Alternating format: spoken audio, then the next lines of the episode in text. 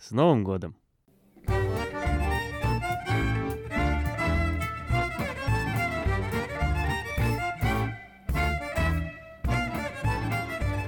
Привет каждому слушателю! Это «Еще полчасика» — единственный подкаст, который в цвете так же хорош, как и в черно-белой версии. Мы здесь говорим про цветное кино, черно-белое кино и не только про кино. Сериалы, игры, книги — все здесь. Я Максим, я веду какой-то блог про игры, а со мной, как всегда, тот самый мальтийский сокол нашего подкаста — Макс, автор телеграм-канала «Макс и сериалы». Всем привет! И сегодня мы будем говорить о кино. Как мы это делали уже в одиннадцатом выпуске, когда вспоминали гражданина Кейна, а, мы решили продолжить эту тему с классическими, культовыми и просто классными фильмами, и сегодня мы будем говорить о Касабланке. Но сначала, как всегда, мы поговорим о том, что делали последние две недели, и расскажем об этом вам.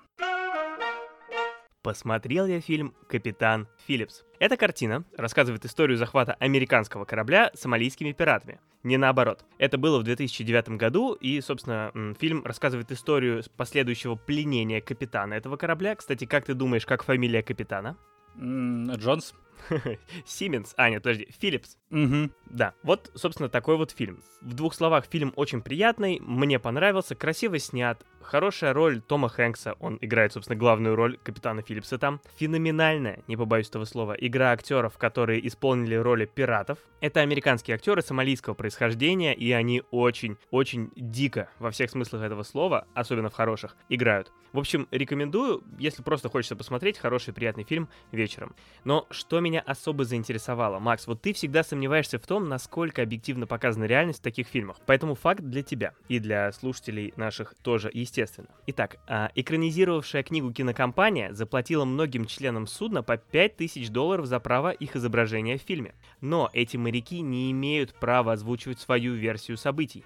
Но не все пошли на такую сделку, и те, кто не пошли, потом раскритиковали героический образ капитана Филлипса в этом фильме. По их словам, Филлипс обладал дурной репутацией, безалаберно относился к требованиям безопасности, из-за гордыни и вопреки желанию команды повел судно слишком близко к берегу Сомали, и далее, э, до и во время захвата, капитан вовсе не планировал противодействие, как было в фильме, а быстро попал в заложники и до момента освобождения никаких мер не предпринимал. И как после этого верить фильмам-боепикам? Как верить вообще фильмам на реальных событиях основанным? На все сто процентов.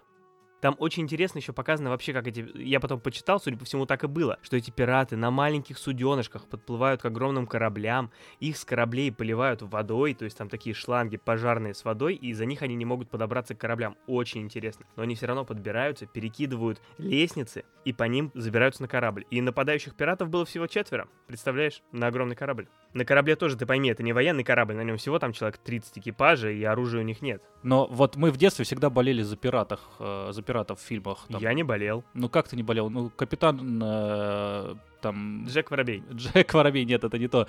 А... Капитан Одноглазый Джо. Капитан Роджерс. Капитан Филлипс. Да, хорошо. Короче, в детстве мы болели за пиратов. Но, и, но здесь же пираты плохие. То есть э, капитан Филлипс и его команда хорошие. А вот непонятно, как посмотреть. Фильм, он всякие, знаешь, вопросы поднимает. Например, э, пираты, естественно, не согласны, когда Филлипс им говорит, что вот, мы же молодцы, мы американцы, мы там делаем добро. А он говорит, что же вы американцы, приехали сюда, всю нашу рыбу выловили. И у вас тут это, вы тут богатеи, а мы тут вот в нищете, и мы вынуждены, вынуждены. То есть, знаешь, там не все так однозначно на самом деле. Ну хорошо, но у них же есть эти маленькие суденушки, чтобы поехать, э, поплыть и пойти, как говорят капитаны, и выловить рыбу. Да, и уплыть. Вот, они говорят, что всю рыбу выловили американцы. Ну, у нас тоже так говорят, ладно. А я посмотрел и очень хочу всем порекомендовать сериал «Тед Лассо». У него просто безумно идиотский синопсис, но очень классный сюжет, и просто это тот сериал, который нам нужен в этом году. Давай же, порази нас, порази нас с этим синопсисом, как ворота поражают мечом. В общем, слушай, в английской премьер-лиге есть маленький клуб, который называется ФК Ричмонд. Он болтается там внизу турнирной таблицы. Он на самом деле есть или это Нет, такого клуба нет, да, да, ну его Слава нет. богу. И этот а, ФК Ричмонд, который играет в английской футбольной премьер-лиге, то есть это европейский футбол, сокер, как говорят американцы, Мгм, мгм, приглашает мгм. себе на должность главного тренера, а тренера по американскому футболу. Понимаешь уже всю глупость происходящего, если хоть чуть-чуть, ну, к реальности имело бы отношение, они берут э, тре- э, тренера из другого вида спорта и зовут к себе Мгм, тренировать. мгм. При этом этот тренер вообще ничего не знает о европейском футболе. Он приезжает просто как бы потому, что захотел поработать. и Ему нужно это сделать больше, скажем, от реальной жизни, потому что у него проблемы с женой, и он решил как бы уехать, развеяться. И он соглашается на эту работу, приезжает в ФК Ричмонд. Вот здесь вот я а, прервусь на жанр. Это комедия. О, это хорошо. Да, что ждать Потому от что я уже комедии? начал переживать. Что ждать от комедии? Значит, все будет у героя хорошо. Конечно, у него вначале все будет не получаться, потом будет получаться, как, в принципе, все в комедиях и делается. Ну, вот, посвященных да. особенно вот спорту, да? А в жизни, в жизни не всегда так. В жизни бывает наоборот. Я вот в первый раз читал еще про что будет этот сериал, я думал, ну, будет какая-то глупость очередная. Хотя там играет Джейсон Суидекис, который мне, в принципе, нравится. Это популярный актер, его можно знать там по, по ролям Филадельфии всегда солнечно, или Мы Миллеры, или Последний человек на земле сериал. Вот, вот, вот, вот, мы Миллеры. Я его знаю по мы Миллеры. Вот, Мы Миллеры, да, он там играет. А С э, Дженнифер Энистон. Именно, да. Я ее тоже знаю по мы Миллеры. Она где-то еще снималась? Ну, может быть, где-то в юности. И смотри, сериал на самом деле оказался одним из самых, а может быть и, од- и самым лучшим, вот который я посмотрел в этом году. Хорошо, а вот ты скажи, э, прямо премьер-лига английская?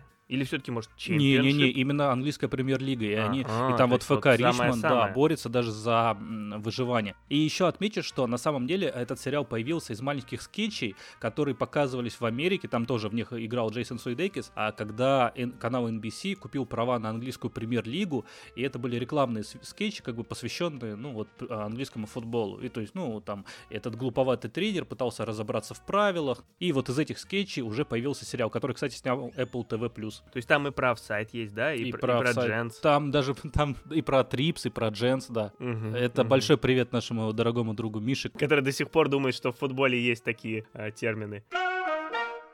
Я решил приобщить сына к более длинному э, метру. Он просто все больше как-то, знаешь, по мультсериалам, таким коротеньким детским, но я уже думаю, сколько можно э, смотреть одни и те же серии трех котов, потому что это, знаешь, 10 раз посмотрел, это уже 30 котов. И вот мы с ним листали каталог Netflix, а сын у нас, кстати, главный пользователь Netflix в семье, и выбрали мультфильм «Делай ноги». Это про пингвинов, собственно, почему мы его и выбрали. Это полнометражный мультфильм 2006 года. Что интересно, во-первых, его снял Джордж Миллер. А мы его с тобой недавно вспоминали, как э, автора серии фильмов про Безумного Макса. м? И... И автора фильма Бейб. Тоже это од- одна серия, я до сих пор думаю, что это в одной вселенной. Безумный Бейб. Во-вторых, это мюзикл. Жалко только вот единственное, что не на реальных событиях. Вот было бы совсем идеально. А уверен, да, что не на реальных? Но еще не проверял. И ты представь, он начинается. Там поют пингвины, что уже хорошо. И вдруг я слышу одну очень интересную сольную партию.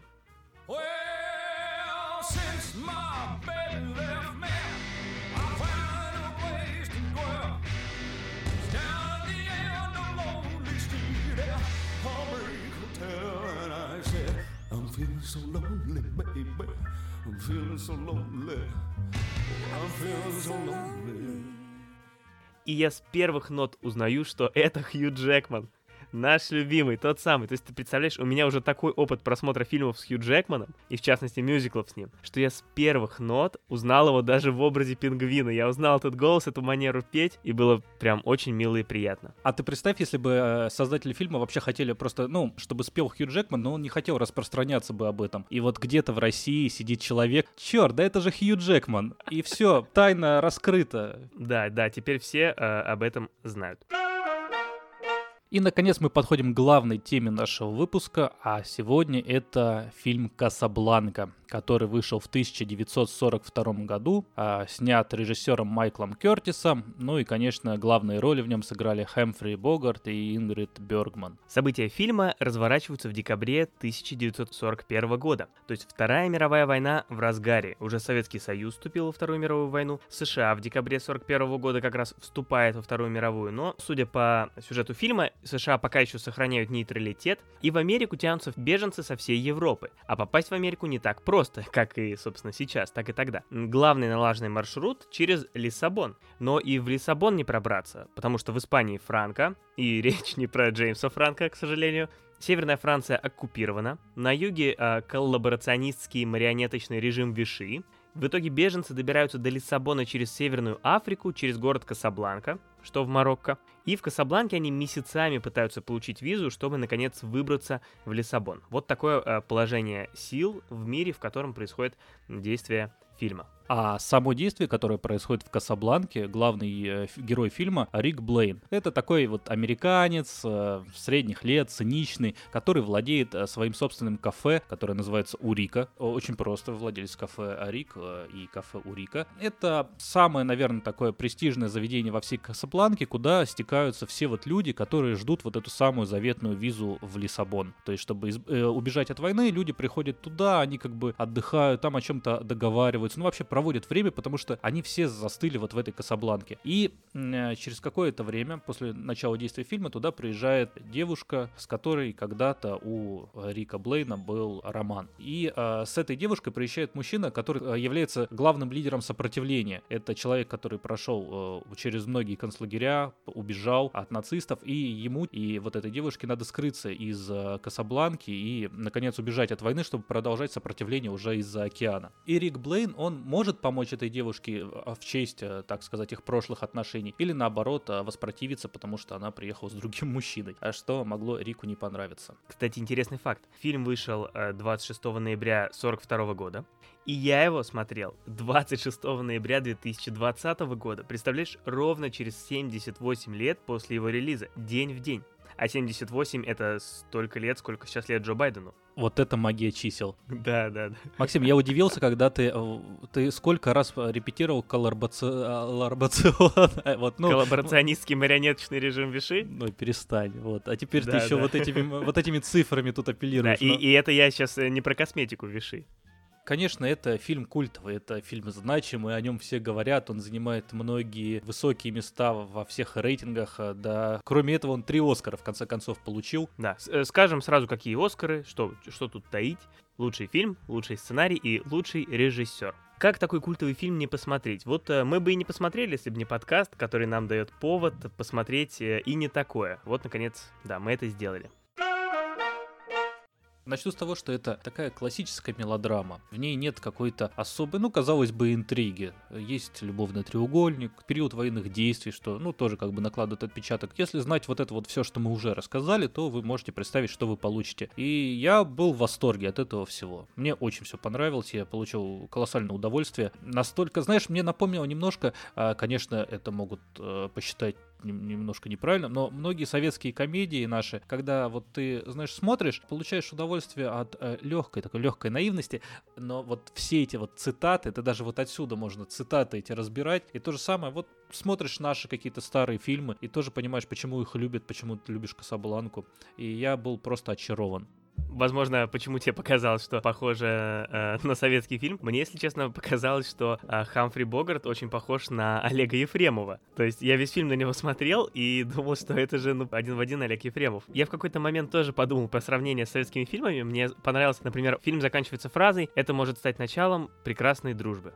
И в этот момент я вспомнил почему-то э, «Москва слезам не верит», когда в конце тоже один из героев говорит «давайте дружить семьями». Мне показалось, что в чем-то похожие такие сцены и цитаты, и ощущение осталось довольно похожее. Фильм же а, имел такое, ну, непонятное происхождение, потому что а, вообще от него, я так понимаю, никто особо ничего не ждал, что он выстрелит вот таким вот культовым фильмом, потому что там, а, во-первых, был какой-то невнятный сценарий, это была какая-то пьеса, которую нигде никто никогда не ставил. Студия, которая купила ее за 20 тысяч, тогда это считались большие деньги, чтобы заплатить за сценарий, И сейчас 20 тысяч рублей — это не маленькие деньги. студия выстрелила и угадала, хотя при этом сам сценарий хоть и был, но по факту он дописывался в течение самого фильма, потому что режиссер не знал, что будет дальше. На вопросы актеров, что будет дальше, режиссер отвечал, я не знаю, что будет дальше. И как бы все играли с таким настроением. Ну, мне кажется, многие фильмы и сейчас так снимаются. Многие фильмы снимаются так еще с э, грифом секретно, когда ты вот получаешь Мгм, сценарий мгм. и потом свои слова сказал и ушел. Потом выходишь э, смотреть кино, а это оказалось совсем другое.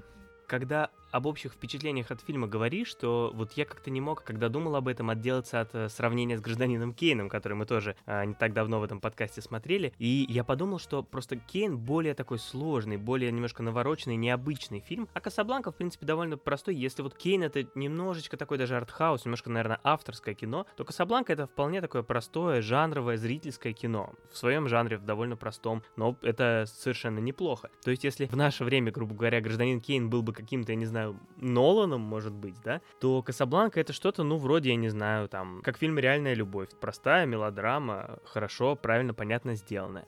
Да, и я бы назвал в данном случае гражданина Кейна это таким памятником а, кинематографу. А Касабланка, ну, это просто кино для всех. Ты хочешь посмотреть кино в удовольствие, а не думать над ним. Но такое, такое тоже нужно. Мы с тобой, например, когда в автопе обсуждаем, что мы посмотрели в последнее время, мы часто вот у нас выделяются три типа. Когда мы говорим, это очень круто, это обязательно надо смотреть. Когда мы говорим, ну, это так, не очень понравилось, э, так себе. И третье, это когда мы говорим, ну, просто хороший добротный фильм, можно посмотреть, когда хочется что-то простое, хорошее, понятное посмотреть. Вот Касабланка как раз третьего типа фильм, только 42 года. Когда мы говорим про сюжет и сценарий, я вот никак не могу отойти от э, важной вещи, что, э, как я понимаю, в эту историю заложена большая метафора. То есть э, Рик Блейн, который изначально такой отстраненный, нейтральный, безэмоциональный, бесчувственный, он в итоге, ну, тут, наверное, это не будет спойлером, потому что, ну, в принципе, в фильме всего одна интрига, которая заявлена в описании, которую мы уже сказали, то есть поможет Рик или не поможет, а, и, ну, можно, наверное, догадаться, как это разрешится, поэтому, да, давайте, если вы все-таки боитесь, то это ваше предупреждение о спойлерах, а дальше мы уже, скорее всего, будем раскрывать какие-то детали сюжета. Так вот, эта интрига и это положение, позиция Рика, его нейтралитет, это, конечно же, метафора к всем Соединенным Штатам Америки, которые во время второй... Вообще, Касабланка — это такая метафора мира, потому что там люди со всего мира. Там и нацисты, которые э, как-то вот все-таки правят бал, да, э, в этот момент времени. Там и коллаборационисты, которые им вот перед ними там лебезят и тоже какую-то власть имеют. Там люди, которые напуганы бегут из самых разных стран. Вот этот американец, который твердо уверенный в себе, сильный, независимый и ни во что не ввязывается. И в итоге по сюжету фильма он свой нейтралитет нарушает и вот принимает решение и ввязывается в этот конфликт, как, собственно, сама Америка в декабре 41 года и сделала, когда вступила во Вторую мировую войну на стороне союзников. Это, э, это и был спойлер, если кто-то не знает. Это произошло, да, после Перл-Харбора, как раз, ну, тогда многое сказалось и на выходе этого фильма, потому что потом же э, в Касабланке уже была встреча Черчилля и Рузвельта, которые, ну, вообще студии повезло с этим. Сначала э, у пьесы, которая была первоисточником для сценария, называлась э, «Спросите у Рика», и название поменяли на Касабланку, потому что, во-первых, оно более продающее, во-вторых, э, незадолго до этого выходил фильм «Алжир», который, ну, заработал приличную кассу, и в-третьих, как раз вот эта вот э, встреча, которая состоялась. Вообще, ну, Касабланка стала таким местом э, На слуху, на слуху. для политических игр. И в-четвертых, они боялись э, путаницы с «Лучше позвоните Солу». Спросите у Рика, позвоните Солу, ну, будут путать. Мы вот сказали, что есть вот Рик Блейн, главный герой, есть Ильза Лунд, э, девушка, с которой у него были отношения, и, как оказалось, я же могу говорить, да, что это ее муж. Можешь? Да, и Да, как да, оказалось, ее муж, э, Что ты стесняешься этого? а ее муж э, Виктор Лазло, который как раз является, ну, одним из лидеров сопротивления. Вообще, Рика и Ильзу связывает какая история? Они познакомились э, несколько лет, ну, какое-то время назад в Париже, там у них случился роман, при этом Ильза думала, что ее муж погиб в концлагере, поэтому она начала роман с э, Ричардом Блейном, думая, что она уже вдова. А потом выяснилось, что ее муж, оказывается, жив. Рик, не зная этого, ждал на вокзале Ильзу, чтобы поехать вместе с ней в Касабланку, но она не пришла. Рик уехал, думая о том, что она такая не- нехорошая, оставила его просто так. Да, а надо, надо объяснить, это был последний поезд, который уезжал из Парижа, к которому поступали немцы. Поэтому если бы Рик остался, а за его голову была награда, э, то он бы просто погиб. Он не мог остаться, у него не было вариантов. И он получил от нее письмо, да, где было сказано, что она не может с ним поехать. Поэтому он уехал. Не потому, что ему было все равно. В письме, конечно же, она ничего не объяснила, потому что если бы она все объяснила, то и не было бы кино. То и фильма бы не было. Да. Да, нет, ну все на самом деле гораздо интереснее, чем вот сейчас Макс рассказал, как, как будто это сюжет какого-то сериала по каналу Россия. Нет, э, в фильме все гораздо лучше, чем Макс рассказал, поверьте, просто посмотрите. Нет, там было все именно так. А потом приходит Николай и начинает Николай! Тут э, как бы какая пометка, что Виктор Лазло, который, ну вот приезжает э, с женой уже, ну мы знаем, что это жена в Касабланку, ему надо очень выбраться оттуда, потому что его хотят убить. И те немцы, которые показываются в фильме, они хотят э, не выпустить его, потому что они знают, что это Виктор Лазло. Кстати, это вот одна из нестыковок, я не, не очень могу понять, почему бы немцы его не арестовали, потому что, по сути, правительство а, вот этого французского Марокко, оно как бы, ну, лояльно все-таки к ним относилось. Да, возникает такой вопрос сразу. Ну, они пытались как-то это объяснить, что как бы это не оккупированная Франция, и что тут э, не могут действовать, соответственно, немцы, это формально независимое государство, и что если так произойдет, там было даже сказано, что это вот ложится как бы на плечи этого а, Луи Рено, который префект Касабланки. Не, ну такое бывает действительно, что там в жизни кто-то там по каким-то формальным юридическим признакам, ты, будучи даже там всесильным, я не знаю, диктатором, не можешь с кем-то разделаться просто потому, что вот что-то тебе мешает взгляд общественности или что-то. Видимо, там такое возможно. Но если невозможно, это допустимое допущение. Ну, в общем, немцы, которые искали вот таких вот э, формальных оснований, они не могли его арестовать, и поэтому просто им надо было, чтобы он гнил в Касабланке, потому что делать там, по сути, нечего, а, и никак э, к сопротивлению он не мог помочь. А вот как раз капитан Луи Рено, который э, был префектом Касабланки, он такой балансировал на грани между добра и зла, то есть как бы пытаясь и удобрить немцев, но и особо не причиняя вреда всем остальным людям. Хотя у него тоже были такие не очень приятные стороны, потому что он выставлял визы другим людям, которые могли покинуть э, Касабланку, и э, некоторым он ставил визы за, например, э, сексуальный досуг. Э, что та- там же было так. Нет, так, так и было, да, просто каждый раз все равно удивительно слышать и думать. Да, вообще, ты знаешь, мне вот этот капитан Луи Рено показался, пожалуй, самым интересным персонажем, потому что он все-таки такой был самый противоречивый, и, э, и сам актер классный, и вот он- роль такая замечательная, комичная во многом. И как к концу это все развилось и повернулось, было действительно неожиданно, действительно был такой приятный сюрприз от фильма в этом. Его играет Клод Рейнс, актер, э, он потрясающе, мне кажется, сыграл. И вот, знаешь, именно этот персонаж больше всего э, и наводил меня на мысль о советских фильмах, потому что как раз такая чуть-чуть неординарная личность, он как бы и хороший, он и плохой, и веселый, то есть все шутки в основном сконцентрированы реально на нем. И там даже и говорят, вот да, что он такой циничный, там ему э, герой Богарта говорит, что вы даже больше циник, чем я. И тот отвечает ему спасибо. Ну, то есть, как бы, да, в этом и заключается, что капитан Рено, он, он действительно настоящий, потому что он и балансирует вот на грани между плохими и хорошими и пытается и себе, а, ну, отжать, так сказать, чего-нибудь хорошего. Ну, а главная роль-то тебе как? Ведь все-таки Бергман, ведь все-таки Хамфри Богарт. Хамфри Богарт все-таки актер, которого Американский институт киноискусства называл лучшим актером в истории американского кино. Вот наконец-то ты его увидел. Как тебе этот Светоч? Э, Знаешь, я не ожидал. Я... Это был первый фильм, когда я его увидел, и вот первые 15 минут он мне, наверное, даже больше не нравился. Может быть, не как актер, но просто вот как-то вот, ну, очень не цеплял. Но потом раскусываешь его, и он, знаешь, цепляет. Это у него, кстати, первая мелодрама. Он никогда до этого не играл. Он... Это первый поцелуй в этом фильме у него вообще за, за его экранную карьеру. И за, может быть, внеэкранную тоже, откуда мы знаем. Да, это его личное дело, пусть целуется, когда хочет. И, ну, мне показалось, что, конечно, он великий актер, великий, может быть. Я не знаю, лучше или нет, но чувство чего-то действительно а, высшего появилось. Да, да, в этом фильме он хорош. Хотя роль, конечно, у него такая сложная, потому что сдержанная. Он весь фильм должен показывать очень мало эмоций. И он все равно умудряется показать нам очень много, конечно. Да, бесподобно. Даже сложно а, осознать, что он родился в 1899 году. То есть ты представляешь себе в позапрошлом веке. Да, еще вспомнить, кто как тогда стоял у власти везде, и ты поражаешься. Вот это меня даже больше, чем просто. А всегда именно это надо вспоминать сразу, когда вспоминаешь, что когда родился. И такая же ситуация у Ингрид Бергман, которая не знала, как и у других актеров, не знала вообще про что будет фильм. Точнее, знала про что будет фильм, но не знает, куда она идет. И даже она спрашивала у режиссера, она спрашивала, кого я больше люблю, э, героя Богарта или героя Пола Хейнрида, который играет Виктора Лазла. И ей говорили, играй э, что-то среднее. И это ну, как бы звучит странно, но на самом деле а, Бергман сыграла феноменально, потому что ты веришь в чувства и к тому, и к другому. Мгм. И интересный факт про Бергман, естественно, как без этого. Она а, родилась и, а, увы, умерла в один и тот же день, 29 августа. Обстановка на съемочной площадке была интересной, потому что вот она говорила, например, про того же Богарта, что он приходил сыграть с ней сцену, а отыгрывал сцену и сразу же уходил. Не очень домашняя обстановка, а в итоге, в итоге писалось, что у Богарта Богарта была очень ревнивая жена, которая сказала, ну, что она причинит э, Богарту вред, если э, у него будут появиться какие-то отношения с партнершей по съемочной площадке. Бергман еще говорила о том, что вот Пол Хенрид, который играл по, сценарию ее мужа Ви- Виктора Лазла, что он был достаточно таким напыщенным и очень э, пренебрежительно отзывался, например, об актерских способностях Богарта. Представь, как работать в таких условиях, как любить и Да, того и другого, да, в кадре.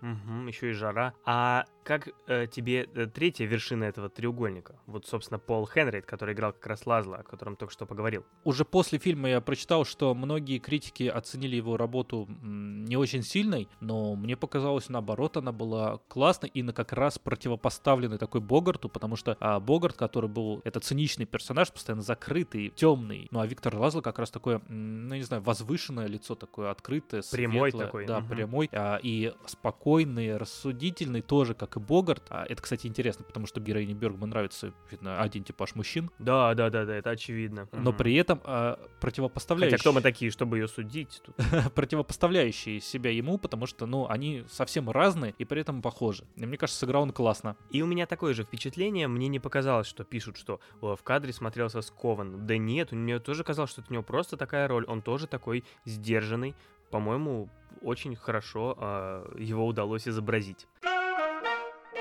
Жаль, жаль, что мы посмотрели этот фильм так поздно, потому что, если ты помнишь, не знаю, помнишь ли ты, но у нас с тобой был выпуск про спиртное в кино, в сериалах, в играх, и это ведь очень пьющий фильм «Касабланка». Ты, кстати, рассказывал, да, что у нас был такой выпуск, но я все равно не верю. Не по... Ну ладно, да. Как-нибудь за бокалом я тебе его включу. Касабланка очень пьющий фильм. Они же весь фильм пьют и курят. Да. И делают это аппетитно, что сказать. Да. Действие все равно происходит в кафе. А если действие происходит в кафе, там, э, в середине века, да еще это и фильм, ну, такой немножко нуар, то, ну, пить они будут много. И они много пьют, и, Мгм. ну, это выглядит все, конечно, органично. А что они там пьют-то? Мне кажется, бурбон вот называли, да? Да, бурбон, э, был кон- Бурбон точно пьют. Э, коньяк, да, коньяк был, Мгм. да, коньяк был. Что-то, что-то еще. Ну, в основном вот что-то подобное, да? В основном крепкое, они, кажется, там все пьют. Пиво там не пьют. Хотя, казалось бы, жара, Касабланка. А в основном они пьют то, что нальет им русский бармен. Ты заметил же, да, что, да. Вот, да, да, это очень интересный момент, да, там а, бармен, который работает у Рика, он русский, его зовут Саша, и он говорит на здоровье, когда наливает, и периодически тоже какими-то русскими фразами бросается, это было очень необычно, интересно, приятно увидеть. Да, и для разнообразия его даже сыграл не поляк, а, или какой-нибудь другой представитель Восточной Европы, а сыграл а, русский человек, просто иммигрант. Да, да, так бывает, так бывает, или так было, по крайней мере. И вместе с алкоголем, наверное, даже большую часть составляет все-таки музыкальное оформление, а точнее музыка, все, что происходит в фильме, хотя это не мюзикл, но фильм просто максимально... жаль. Да, а ну жаль. ладно уж, да.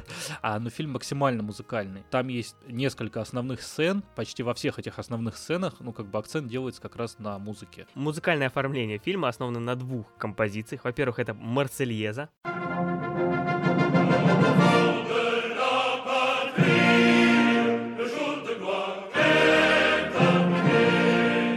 патриотическая, мощная. И во-вторых, это романтическая тема «As Time Goes By». No matter what the future brings, as time goes by. которая очень а, отзывается у главных героев, у а, Ильзы и у Рика, потому что эту песню они слушали в Париже. И вот эти две темы возвращаются постепенно, их и непосредственно исполняют в кадре, и они просто какими-то мотивами в других аранжировках звучат на фоне, и как в настоящем хорошем мюзикле они пронизывают все повествование. Получается очень цельно и красиво. Обе песни написаны не для самого фильма, то есть они были уже сочинены И. Марсельеза тоже не для него. Представляешь, я тоже думал, ну, Марсельеза, наверное, для Касабланки писали, а нет, оказалось. As Time Goes By была написана еще в 1931 году для мюзикла «Всем добро пожаловать», но, естественно, свою максимальную известность она получила благодаря фильму «Касабланка». Самая большая, наверное, музыкальная сцена, это как раз, когда раскрываются характеры, наверное, всех главных героев, там в кафе. Шикарная, шикарная Да. сцена. Давай, расскажи, я еще раз ее проживу. А, я даже попробую сделать это лучше, чем на канале «Россия-2». Представьте себе кафе. Вечер, играет легкий джаз. 42 год, это Касабланка, такой жаркий вечер, сидят немцы, которые пришли в это кафе выпить. И вокруг рассажены иммигранты, которые хотят бежать от войны, неодобрительно смотрят на этих немцев. И вдруг эти немцы начинают петь свою немецкую песню, петь э, Духаст, Духаст, вот это вот, да? Не, на, на самом деле они поют песню э, Die Wacht am Rhein. Я не знаю, насколько хорош мой немецкий. Die Wacht am Rhein. Дозор на Рейне. Это немецкая патриотическая песня. И э, вот они начинают вдруг э, петь эту песню, и, ну, все остальные посетители э, вот этого кафе, они как бы неловко себя ощущают, они злятся. Да, некомфортно им, да-да-да. Им страшно, потому что, ну, вот эти вот немцы, которые уже явно э, подвыпившие. Я да. бы такую песню услышал, тоже бы испугался. И Виктор Лазло, который находился в кафе, он идет э, к музыкантам, которые стояли отдельно. Да, будучи человеком, за голову которого награда назначена, да, и, да, и да. по сути, все кафе знает, что за его голову назначена награда. То есть все знают, кто он. Ну, то есть тут нет какого-то секрета. Он идет Да, вот, да, да, э, да. к музыкантам и говорит, что давайте играть Марсельезу. И а, музыканты, они не соглашаются сразу, они смотрят на Рика, вот на героя Хэмфри Богарта, потому что, а, ну, он их начальник, и они как бы не смеют сыграть без Мгм. него, потому что, ну, начни они играть Марсельезу, это начало сопротивления такого. И они смотрят, и м, Рик, который буквально несколько минут назад говорил о Виктору Лазло, что нет, он не хочет вставать ни на чью сторону, он просто кивает. И это, по сути, переломный момент фильма, потому что после этого уже Рик идет другим путем. И после этого уже остаются какие-то все-таки еще интриги, но уже понятно, куда а, движется дело. Да, и шикарный момент, и когда там играла Марсельеза, и весь, все это кафе, все встали начали петь, перепевая, перекрикивая немцев. Если честно, я в этот момент даже немножко прослезился, потому что настолько это был чувствительный такой момент. еще снято, как же здорово. Казалось бы, Мгм. 42 год, но а, настолько все быстро, четко, вот все вот эти кадры поданы, и, И звук, какой звук они там смогли смешать э, Марсельезу и вот эту немецкую песню, что ты понимаешь, что звучат обе и соревнуются. Даже спустя 78 лет все это слышно, понятно и пробирает до самых костей. Еще было очень мило, мне показалась э, работа со светом в этом фильме, потому что, ну, сделан так, как делали в старом кино, когда ты понимаешь даже, что снимают в павильоне, и что вокруг какие-то прожектора, то есть там из серии, эм, например, это кафе, ночь, там темно, сидит главный герой за столом, он освещен там какой-то лампой, и вот открывается вдалеке дверь, и одновременно туда же э, из-за сцены светит фонарь и подсвечивает того, кто входит, там как раз Ильза. Вот, это так мило, то есть э, как бы, как будто она просто зашла, и там какой-то свет, но на самом деле прям видно, или когда они входят вечером в комнату и зажигают лампу, и видно, что со всех сторон загорается свет, как, хотя, они как будто просто включили лампу, из-за этого стало видно. То есть сейчас-то все делают гораздо тоньше, ты на это не обращаешь внимания, но тогда э, прям какое-то сразу ощущение театра, потому что ты сразу понимаешь, что это декорации, что вокруг у тебя стоят осветители, которые все это подсвечивают. Это мне показалось очень мило. также снята Ингрид Бергман, когда она заходит, да, и, и она подается, вот, ну, чувствуется, что э, вот зашла главная героиня, потому что до Да. этого показывают другую девушку, и даже не знаю, как выглядит Ингрид Бергман, не знаю, как выглядит какая-нибудь актриса, снимавшаяся в этом фильме, Не знаю, как выглядит другая девушка, да. Да, ты все равно представляешь, что это, это, это ну, проходной персонаж, когда показывают ну, какого-то, какую-то другую девушку. Но когда заходит Бергман, ты понимаешь, что вот, вот зашла и э, Мгм. главная героиня, и любовь Рика. И так сделано с главными героями. Тот же Хэмфри Богарт, который циничный такой в полупозиции постоянно. Он показан с тенью на лице, все время такой чуть-чуть э, затемненный. А Виктор Лазло, он такой светлый, красивый. То есть он вот, Мгм. мчит навстречу борьбе. Вот опять, да, гражданин Кейн, где можно про свет было говорить, там сложные метафоры, все очень вот, вот продумано, четко. Здесь все открыто, то есть тут нет каких-то замысловатостей. Но это и это неплохо, но это и неплохо. Этому фильму больше и не нужно. Больше да, и не нужно. Да, да, да, да, да. И даже вот тот драматизм, которым пронизана вся картина, а, казалось бы, он уже излишний. Вот эта сцена, когда э, Рик стоит на вокзале, ждет Ильзу в Париже э, во время наступления немцев и получает записку от нее, и крупным планом показывают записку, и в это время льет дождь, и он смазывает текст на записке, и слова расплываются, а он все равно стоит ее и держит под проливным дождем. Настолько это все слишком драматично, но от этого не становится плохо. Ты на это смотришь просто как на вот своеобразное произведение искусства. Все равно это очень мило. И еще знаешь, что а, приятно, как мне показалось, в этом фильме, может быть, тогда просто так было принято, но несмотря на то, что это мелодрама, несмотря на то, что это про любовь, в нем нет эротизма. То есть там вот а, постельная тема вообще ну, практически не раскрыта, да, то есть мы там про интимную жизнь Рика и Ильзы ничего не знаем, и слава богу, потому что это на самом деле неинтересно. Они там, ну, два раза поцеловались за весь фильм, и, и этого достаточно. Все равно то, как они играют, как это все подается, как они поступают, уже из-за этого все понятно. Большего и не надо. Или нет? Или как ты это? больше никогда... Ты бы хотел, не- чтобы не там всегда, немножечко ну. Показали. На самом деле, вот даже если бы они не целовались, фильм бы все равно был настолько наполнен э, чувствами, что, ну, мне кажется, это было настолько понятно. Ну, в смысле, вот вообще я не могу представить романтическую комедию без каких-то, ну, не то что эротических, ну, хотя бы без поцелуев, да, но вот здесь вообще не нужно. Но здесь есть еще интересный исторический факт, что тогда а, была коллегия американских цензоров, которые очень строго смотрели вот на любовные треугольники, на измены. И вот здесь вот же есть, что героиня Бергман, она, ну, по сути, изменяет своему мужу, когда вот в Париже, но ее подали как именно как вдову, потому что она думала, что Да, она да, вдова, да, да, да. И Ну, поэтому она- тем ну, самым вот э, фильм У а прошел Если бы, например, цензуру. если бы у них, если бы у них был перерыв, например, как в друзьях, то тоже можно. Правильно? Да, ну как у Росса, с- перерыв. да. Да, да, если был перерыв, то. Как э, любой э, хороший старый фильм, наш советский или э, зарубежный фильм, или как новый фильм, этот фильм еще и собрал массу отзывов в интернете, которые нельзя не упомянуть сегодня. В рамках нашей постоянной рубрики «Отзывы из интернета». Пишет пользователь э, Зира. Или Зира. Или жира. Или жира. жира. Но жира, вот да. я бу- буду как специи. Зира. Пользователь Зира пишет. Вроде бы фильм о хорошем, о любви, о долге, о чести, но все с нотками американского пафоса.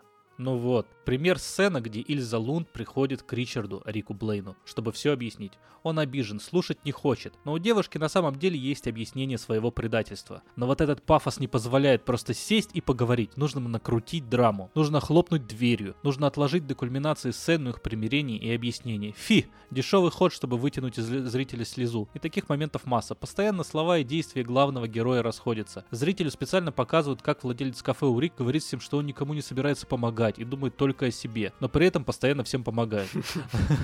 А зритель и тут должен визжать от восторга. Ах, какой милый персонаж. Не люблю я такие примитивные приемчики сценаристов. э, Зира или жира, мы не знаем. Тут, конечно, ну что значит, как она говорит, что дешевый ход. Ну, дешевый ход это может быть э, в 2020-2021 году.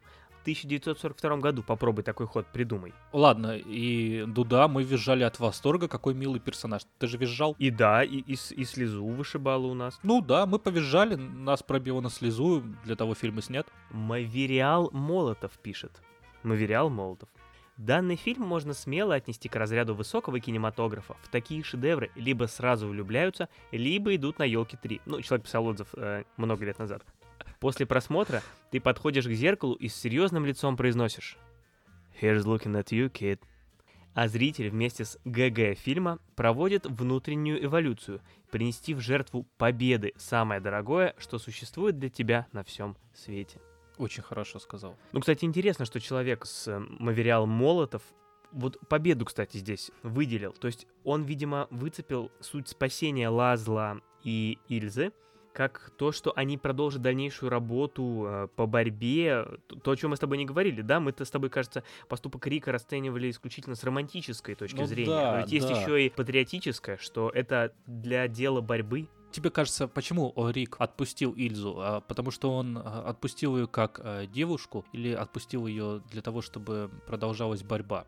Именно Ильзу он пустил явно как просто честный человек, отпустил жену другого человека, тем более женщину, которая э, этого мужчину любит. Интересно, интересно, да. Напишите нам в комментариях, как вы думаете все-таки, какая тема здесь преобладает, романтическая или патриотическая. Очень интересно будет подискутировать. Написать нам можно по этому или по любому другому поводу. Мы очень любим в нашем подкасте разбирать письма слушателей. Пишите в нашем чате в Телеграме, к нам во Вконтакте стучитесь и пишите. Пишите везде, подписывайтесь везде. Продолжаем. А следующий отзыв от Гивоя 37. Или живой, живой 37. Кстати, э, мне кажется, что персонажу э, Рика по сюжету именно 37 лет. Там назывался его возраст, по-моему, 37. М, Думаешь, это отсылка в а, отзыве? Конечно, Ну, понимаю, конечно. да. Живой 37. Итак, Живой 37 пишет.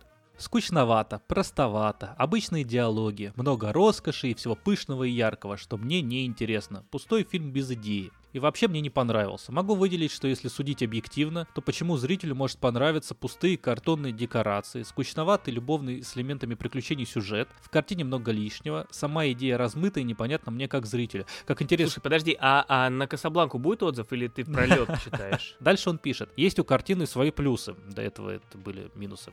А, но их маловато. Конечно, фильм при просмотре окутывает тебя приятным и стильным ощущением красоты и роскоши. Очень харизматичные герои, потрясающая актерская игра. Могу рекомендовать тем людям, которым нравится пустое кино. Самое главное, чтобы в нем было что-то пышное, яркое, роскошное. Смотреть или нет, решать только вам. А, но мне никаких эмоций и впечатлений фильм «Касабланка» не принес. Странно, после трех абзацев эмоций и впечатлений человек пишет, что никаких эмоций и впечатлений. Это знаешь, как а, когда отзыв к видеоигре от человека, там написано «наиграно 200 часов», и он пишет «в игре заняться нечем». Кара 12 пишет. Прекрасно все, начиная от актерской игры, заканчивая сюжетом и декорациями. Для 1942 года, когда во всем мире еще громыхала война, когда реально гибли люди и разрушались целые страны, снять столь красивую картину о всепоглощающей жертвной любви – это настоящее искусство. Нет ни пошлых сцен, ни драк, все чинно и благородно. Настоящий семейный фильм. Обязательно посмотрю его еще раз. Вот очень короткий, но емкий отзыв. А вот э, Наоми КСПБ оставил совсем э, небольшую заметку. Или, может быть, Наоми К. как, э, Наоми Наоми К, Кэмпбелл, да, м? да, может быть. А, но э, э, чувствуется, что из э, Санкт-Петербурга. Ингрид Бергман, конечно, дивно хороша, но сам фильм абсолютно надуманный. Американский агитпроп в действии. Количество восторгов и наград непонятно. Ну, почему непонятно? Три Оскара, это понятно. Восторгов, э, примерно 200 миллионов восторгов, тоже вроде. Плюс-минус, да. Акси 88 или Акси 88, ну не знаю, пишет. Фильм «Касабланка» — это, конечно, классика мирового кинематографа, и смотреть его как фильмы, которые снимают сейчас, не получится. Сейчас снимают по-другому, даже фильмы про тот период времени. И мы, зрители, привыкли к этому. В 40-х годах Голливуд находился на этапе становления, и фильмы снимали по-другому, и менталитет был другой. При этом надо понимать, что и нам, зрителям из России, не совсем близка американская история. Ведь наши старые фильмы тех годов тоже кажутся нам нереальными. Но мы знаем, что все так и было на самом деле. Равенство, братство, взаимовыручка. Мы смотрим советские фильмы и умиляемся. Но надо отметить, что в советских фильмах у меня нет претензий к актерской игре, когда смотришь наши фильмы, как будто там находишься. А тут... В общем, я оценила фильм в 3 балла. Классика классикой, и я рада, что посмотрела это кино. Но восторгов у меня нет. Рик старый. Рик старый. Просто не ожидал такой претензии. Рик старый, и любви между героями я не поверила ни на минуту. Наверное, поэтому меня и не зацепила ситуация в целом. Мотивы и поведение персонажей непонятно. Посмотреть рекомендую, только чтобы поставить галочку в своем внутреннем списке фильмов, которые надо посмотреть. И вот тут, кстати, нас э, подцепил, да, этот отзыв, да, действительно, галочка тут тоже имеет место в мотивации. А, то есть у Акси 88, видишь, э, любовь-то не всем возрастом покорна. Рик Да, старый. Тут главное... Это- себе, это, это эйджизм, это Мгм. эйджизм. Да. То есть, значит, если Рик старый, то любви нельзя поверить ни на минуту. Хотя между ними разница-то, ну, меньше 15 лет. Такое вполне бывает. Теоретически, когда Рик заканчивал школу, Бергман, ну, могла э, Могла. готовиться Там, кстати, даже это есть. А он, он спрашивает ее, где ты была 10 лет назад. И она ему сказала, что ставила брекеты. А тогда уже были брекеты. А она спросила, что ты делал 10 лет назад. Он сказал, искал работу. Хотя, в принципе, эти вещи можно делать в одном возрасте. Ты прочитал, э, что было на- в нашем детстве, вот как э, пишет Акси 88. Равенство, братство и взаимовыручка. А Акси пишет богатство, а не братство. Так как бы мелочь. А я, а я А, да, ты пошел Слушай, э, туда, да, а надо было сюда. Да, это автозамена по Фрейду. А может быть, что у Акси просто телефон какой-то капиталистический, который братство заменяет на богатство. Ну вот мы и обсудили этот фильм, рассказали свое мнение, почитали мнение из интернета. Ну и в завершение могу лишь повторить, что фильм показался замечательным. Картина простая в хорошем смысле слова. Она снята в своем жанре, и она хороша в каждой детали, и в каждой детали может показаться простой, но все вместе это звучит так же прекрасно, как звучит хороший ансамбль, который играет Марсельезу. И как от этой мелодии сердце замирает, а потом трепещет от восторга, также от этого фильма можно получить такой же восторг. Спасибо, что были с нами в этом выпуске. Как всегда, вы можете поставить нам оценки во всех сервисах, где можно поставить оценки. Домашнее задание каждому слушателю. Каждый из вас, давайте до следующего выпуска должен найти одного своего друга, а это тоже уже, уже задание, и рассказать ему про наш подкаст. Тогда нас всех станет в два раза больше. Спасибо за это и пока каждому.